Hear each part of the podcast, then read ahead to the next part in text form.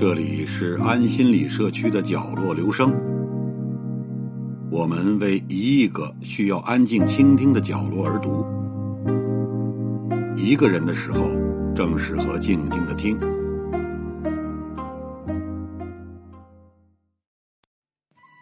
甲午年，让李鸿章一生的事业付诸流水。他的反思，鉴于签订马关条约之后。给光绪皇帝的汇报奏折，李鸿章在奏折上说：“日本割让了台湾，又得到了巨额赔款，如虎添翼，后患无穷。”他说：“臣昏冒，实无能为，深盼皇上振立于上，内外臣工齐心协力，及早变法求财，自强克敌，天下幸甚。”所谓及早变法求财、自强克敌，亦即之前的改革路径错了，既不足以自强，也不足以克敌。之前的改革路径究竟错在哪里？李鸿章并未在给朝廷的奏折中做进一步的展开。甲午战争期间，他对朝廷最尖锐的批评，似乎仅止于器械方面，尤其是清廷在长达近十年的时间里。拒绝拨款给北洋海军，以至于舰队的配置始终未能完整。更妄论让舰队紧跟潮流进行更新换代。按他的话说，故由众寡之不敌，亦由器械之相悬，并非战阵之不利也。对李鸿章来说，这种抨击已可谓相当大胆。毕竟翻查历史旧账，人人皆知。支持北洋舰队成军者是醇亲王奕轩，对北洋舰队的经费釜底抽薪者是帝师翁同龢，挪用北洋舰队经费者则是慈禧太后。中国限于财力，居于布义这种委婉的用词，实际上掩藏着对朝廷极深的怨念。在给新疆巡抚陶模的私人信函中，李鸿章也翻查了类似的历史旧账。所谓十年以来文娱武戏酿成此变，显然已将问题回溯到了一八八四年的《甲申议书》。在这里，清廷前三十年的改革，被李鸿章划分成了有功亲王和没功亲王的两个阶段。后一个阶段的十年完全由慈禧掌控，被李鸿章认定为彻底失败。这种怨念，即便不见诸于正式的奏折，想必慈禧也是心知肚明。类似的怨念也见于马关议和期间，李鸿章与伊藤博文的一段对话。当时伊藤博文与遇刺后略有康复的李鸿章寒暄，恭维李说。此次败在中国，非安徽也。又说自己如果处在李的位置，未必能做得比李更好。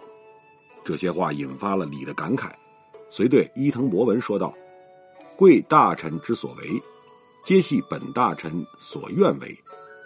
然使异地而处，既知我国之难为，有不可胜言者。”李还说自己非常羡慕日本的明治天皇，能听善言。使得日本诸大臣的志愿都能够得到施展和实现的机会。言下之意，乃是伤感自己办了三十年洋务自强，始终无法按照自己的真实认知去行事。由此可知，李鸿章的此番伤感并非矫情，确属由衷而发。早在一八七零年代，李鸿章就意识到了。由农耕文明向工商文明转型，才是大清救亡图强的必然路径。他曾在给儿子的家书中写道：“年内国势日非，勿等执政，虽极力谋强盛，然未见效，深为可叹。国人思想受毒根深，不谙世事，墨守臣法，藏身于文字之间，而鄙视工商。”岂知世界文明，工商业较重于文字，窥东西各国之强盛，无独不然。这封信约写于一八七二年前后，及至甲午惨败，时间已过去了二十余年。除了有限的几家官办商务企业之外，中国的工商业几乎没有什么实质性的发展。朝廷的取材方向与教育制度也完全没有改变，仍然藏身于文字之间而鄙视工商。李鸿章不断为轮船招商局、开平矿务局、京沽铁路的专业技术人员向朝廷请赏，但要让一个国家的读书人。摆脱文辞与经义，鼓励他们将才智投入到更广阔的知识领域中去。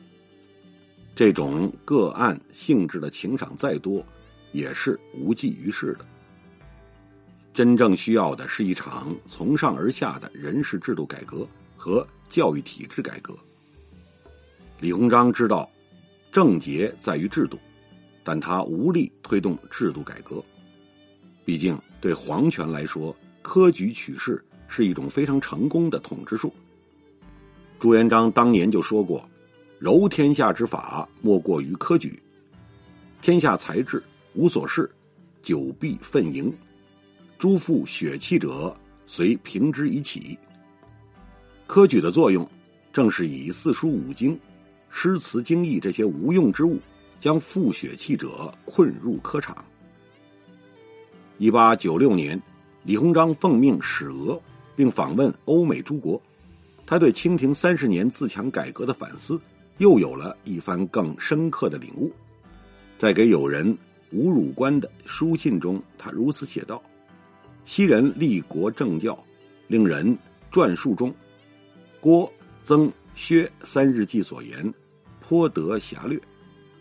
此行折记所经，是数军为广，而时日。”则太促，然详资博考，以觉所见过于所闻，其扼要处实在上下一心，故能齐力合作，无事不举，积富为强。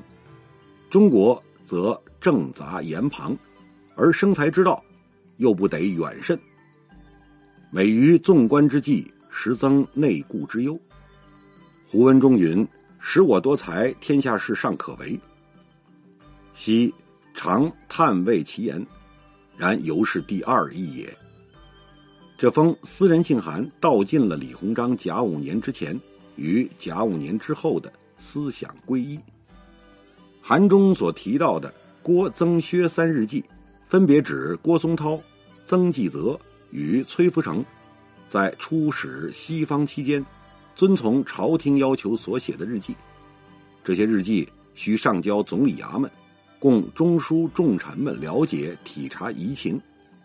李鸿章虽未进入总理衙门或军机处，但他是清廷倚重以办理洋务的要员，也有资格阅读到这些日记。在给吴汝官的信函中，李鸿章说自己读这三人的日记，颇得西人立国政教的概况，既是指此。李又说，西行。亲自观摩后，发现所见过于所闻，言下之意自然是高度认可郭、曾、薛的日记。郭松涛是清廷外派使节的拓荒者，也是晚清士绅中真正的开眼看世界第一人。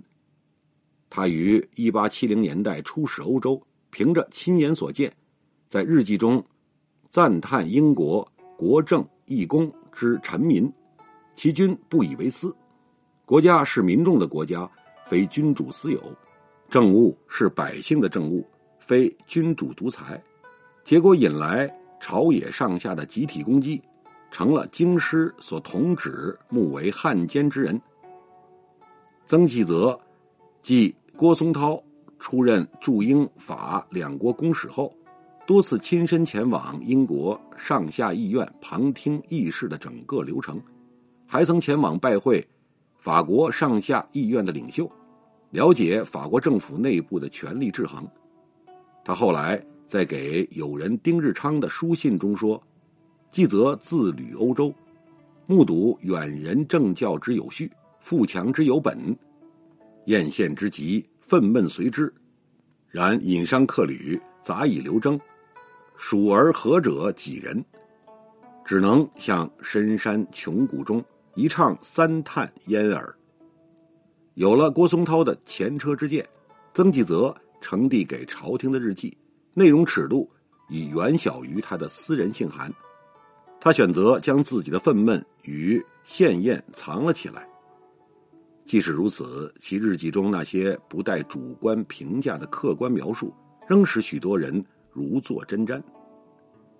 一八九零年，崔福成被任命为出使英法意比四国大臣，至一八九四年五月，任满回国。出国之前，崔福成对郭松涛是有意见的，稍牙其言之过当，觉得郭的话过于夸张。为此，还去询问了清廷首任驻美公使陈兰斌，随郭松涛一同出使欧洲的黎树昌等人的意见。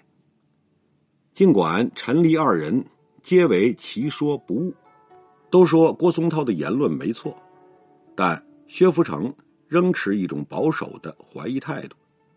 这种怀疑在薛亲至欧洲数月之后，即烟消云散。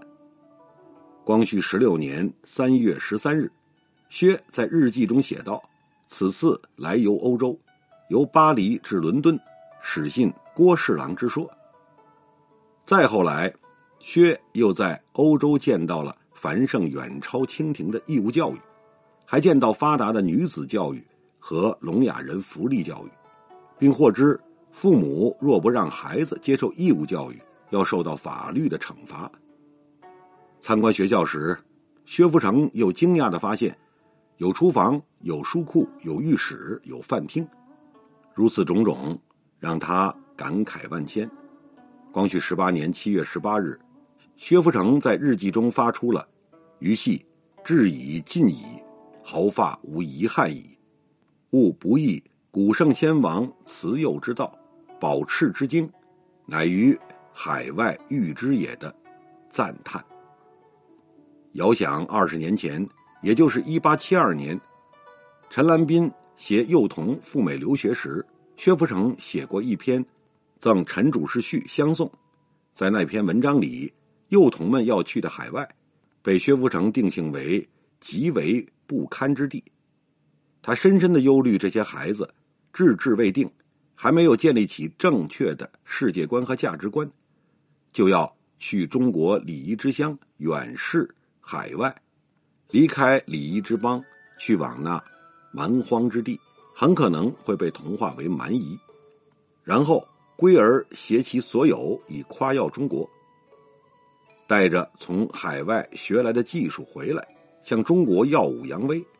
所以他特别提醒陈兰斌先生此行务必究洋人之所长，更善察洋人之所短可也。你这次带孩子们出去留学，要让他们学习洋人的长处，更要让他们了解洋人的短处，如此才能让孩子们免于沦为异族。二十年前的文章与二十年后的日记，犹如天壤之别。这天壤之别的背后，是道听途说与亲身见闻。再然后，薛福成在呈递给清廷的六卷。十七万余言的出使日记里，开始集中呼吁两件事情：一个是经济上摒弃以农立国，向工商立国转型。薛福成发出了“商为四民之纲”的惊骇之论。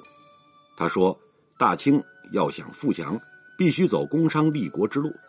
虽然这条路四海之内所未知，六经之内所未讲，清朝的知识分子没听过。”儒家的六经也不传授，但他以自己的亲眼所见，证实这条路是对的，是必须要走的。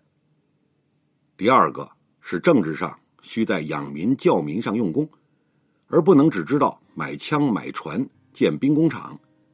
这种制度建设有五大端，也就是五个大事儿要做。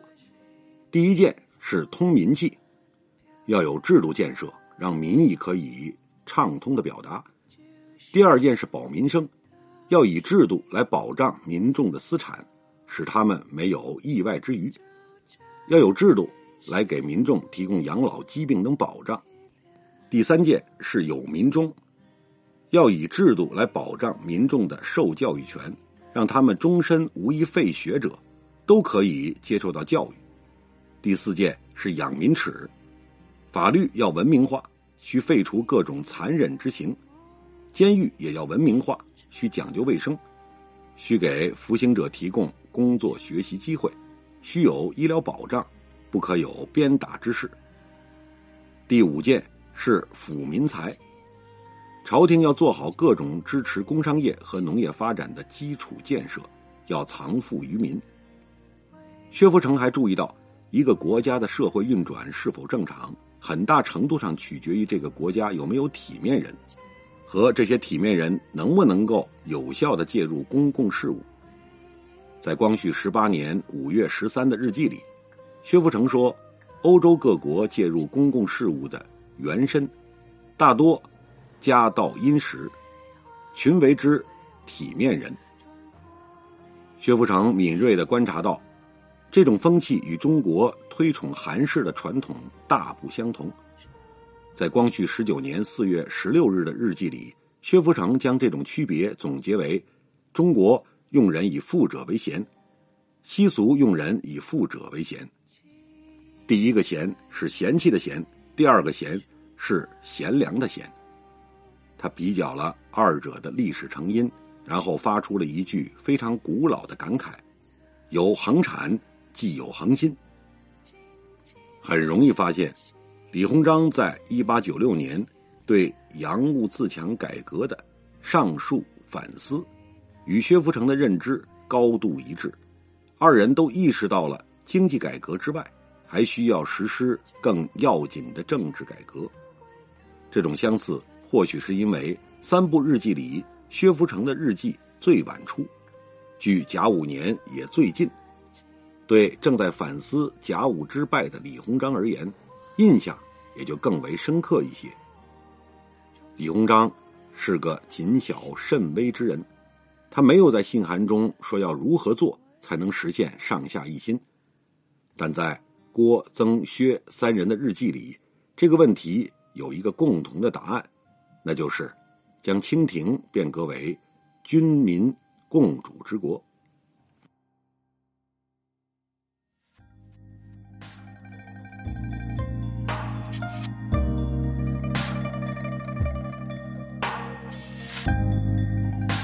以上为您朗读的是选自严九林先生所写的一篇文章。谢谢来自每个角落的慧心倾听，请记住这里，我们在一起呢，咱们天天见。